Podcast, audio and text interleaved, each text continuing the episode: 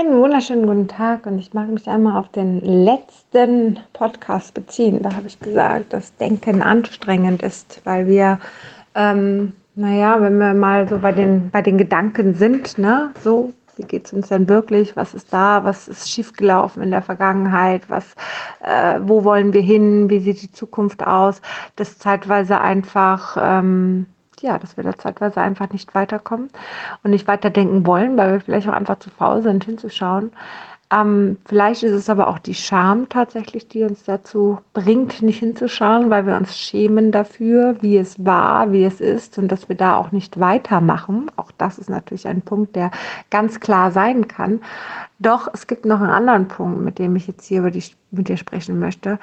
Den habe ich auch schon kurz angerissen, nämlich wenn wir zu viel denken, die ganze Zeit, dann ist jeder Gedanke, den wir noch on top zusätzlich denken würden, ja anstrengender. Ja, das bedeutet, ähm, wenn ich die ganze Zeit am Grübeln bin, dann bin ich ja die ganze Zeit am Denken. Ja, so. Ähm, da komme ich ja nur nicht weiter, weil ich die ganze Zeit in andere Richtungen denke. Ja. Ähm, wenn ich jetzt aber aufhöre mit diesem Gegrübel, was unfassbar anstrengend ist und unfassbar viel Energie raubt und ich hingehe und ich mal für mich überlege, okay, ähm, wie kann ich denn jetzt hingehen und ähm, diese Gedankenenergie sinnvoll nutzen, dann gibt es einfach gezielte Fragen, die man sich dazu stellen kann. Ja, dann gibt es verschiedene Techniken, wie man diese Grübelei eben nicht mehr braucht, sondern einfach hingehen kann und naja, mal in eine andere Richtung denken kann. Ja, und zwar in die, wo es effektiv wird ja, wo auch eine Veränderung kommen kann, wo man den Fokus neu setzen kann, wo man überlegen kann, wo möchte ich denn hin, wie möchte ich dahin, ähm, was kann ich in meiner Vergangenheit noch aufräumen. All das sind Gedanken, die sind wichtig, um dann auch weiter vorwärts gehen zu können. Denn wenn du in deiner Vergangenheit nicht aufräumst, dann wird das nichts. Stellst dir wie einen Berg vor. Ja, so unser Unterbewusstsein, da ist auch unsere Vergangenheit gespeichert. So, du hast einen Teil von diesem Eisberg, der überhalb vom Wasser ist. Ja, das ist das Wachbewusstsein. Und darunter dieser riesige Berg, den wir nicht sehen, ist das Unterbewusstsein. Und da sind all unsere Erfahrungen gespeichert. All die Erlebnisse, die wir in der Vergangenheit hatten. Ja, und aufgrund dessen baut sich das obere auf. Ja, auf dem unteren ist das obere, das Wachbewusstsein aufgebaut. Und erst dann, wenn wir hingehen und da unten was verändern, kann sich oben auch etwas verändern. Ja, kann sich oben vielleicht mehr zeigen oder weniger oder wie auch immer man das möchte. Ähm, vom Berg. Ich habe jetzt gerade nur bildlich gesprochen. Wobei man kann es auch auf einer anderen Ebene verstehen. Alles gut. Also, Fakt ist, dass wir da unten anfangen müssen, ja, diese Sachen zu verändern. Und wenn du mit deinen Grübeleien nicht weiterkommst und wenn du schon länger als ein halbes Jahr am Grübeln bist über eine Sache, über ein Thema und das permanent im Kopf hast, dann zeigt es ja, dass dein Grübeln dich nicht weitergebracht hat in dem halben Jahr. Ist das richtig oder nicht? So, das bedeutet, wenn du daran etwas ändern möchtest, dann fang an, vielleicht anders zu denken. Und wenn du keine Ahnung hast, wie anders denken ist, und das ist in Ordnung, weil, weißt du, ich bin immer der Meinung, es gibt Menschen, die haben was gelernt, ja, und ich kann nicht alles in meinem Leben lernen, auch wenn ich sehr, sehr gerne möchte. Ja, ich ja, weiß nicht, als Beispiel mit den Kindern, ja, wir waren bei der Ergotherapeutin. Ja, Kinder hatten nichts Dramatisches, aber ich wusste, es gibt manche Sachen, die können die besser und da können sie Ergotherapeuten, weil sie es gelernt haben, viel besser unterstützen, als ich das als Mutter kann. Ja, ich bin da Laie drin. So, ja, wenn ein Thema mit der Sprache ein Thema hat, dann geht man zum, ähm, wie heißt das hier, zum Logopäden. Ja, weil der hat das einfach gelernt. Ja, man, man geht zum Arzt, wenn man eine Krankheit hat und nicht darüber Bescheid weiß, weil der hat das halt eben gelernt. Genau so ist es am Ende des Tages. Ja, und natürlich kann man auch im, bei Google nachlesen, hier Krankheit XY, was kann ich tun, woher kommt das und so weiter und so fort.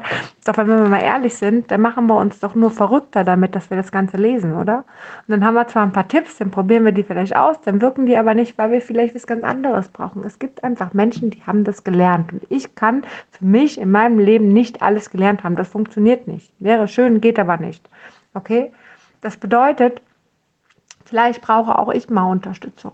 Ja, vielleicht brauche ich auch mal jemanden, der etwas gelernt hat und der mich da drin unterstützen kann. Das macht doch natürlich auch Sinn, da mal hinzuschauen.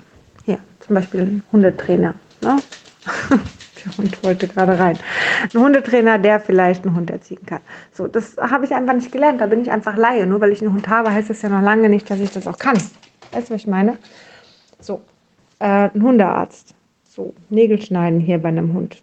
Das ist halt was, was man vielleicht nicht gelernt hat und vielleicht tatsächlich lieber zu jemandem gehen sollte, der das gut auch beherrscht, weil der hat es gelernt.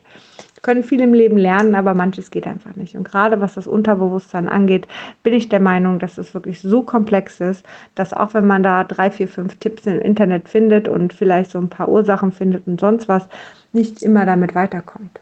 Ich bedenke, als ich den Heilpraktiker gelernt habe, habe ich was über die Psychoanalyse gefunden, fand das also gelernt, fand das mega spannend, ja, und habe dann dort gesehen, okay, super, hier meine Ängste kommen aus der ödipalen Phase, ähm, gut, da war jenes und keine Ahnung was für ein Thema, ne? den Vater heiraten, mein Vater hat so reagiert, das war nicht richtig, aufgrund dessen habe ich Phobien bekommen gegen Spinnen. So, toller Impuls, schön, dass ich das weiß, aber damit war die Phobie immer noch nicht weg.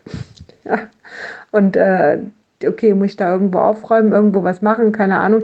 Aber weißt du, dadurch hat sich einfach nichts verändert. Es tut mir leid. Ja. Erst als ich dann angefangen habe, mich von Menschen unterstützen zu lassen, die das gelernt haben, okay, es war jetzt nicht die Psychoanalyse, sondern es war The Journey, aber trotzdem, die gelernt haben, im Unterbewusstsein zu arbeiten, erst in dem Moment habe ich die Phobie noch loslassen können. Ganz einfach. Ähm, es ist zum Teil wirklich sehr, sehr komplex. Und auch wenn man was gelernt hat, ist es trotzdem ab und zu sinnvoller, sich trotzdem begleiten zu lassen, weil man hat sogenannte blinde Punkte, die man bei sich selber gar nicht so genau sieht. Ja? Ähm, mein Homöopath hat mir das damals mal gut erklärt. Er sagte immer, naja, also man kann als Homöopath sich natürlich selber behandeln, aber man hat meistens irgendwelche blinden Punkte, die man einfach gar nicht so so bewusst wahrnimmt und ähm, wo es da Sinn macht, dass vielleicht auch mal jemand anderes drauf guckt. Ja. so ist das halt im Leben. Auch als Coach, Berater, Heilpraktiker oder sonst was, äh, Psychologe, Psychotherapeut, braucht man selber auch Hilfe. Ja, man ist davon überhaupt nicht freigesprochen.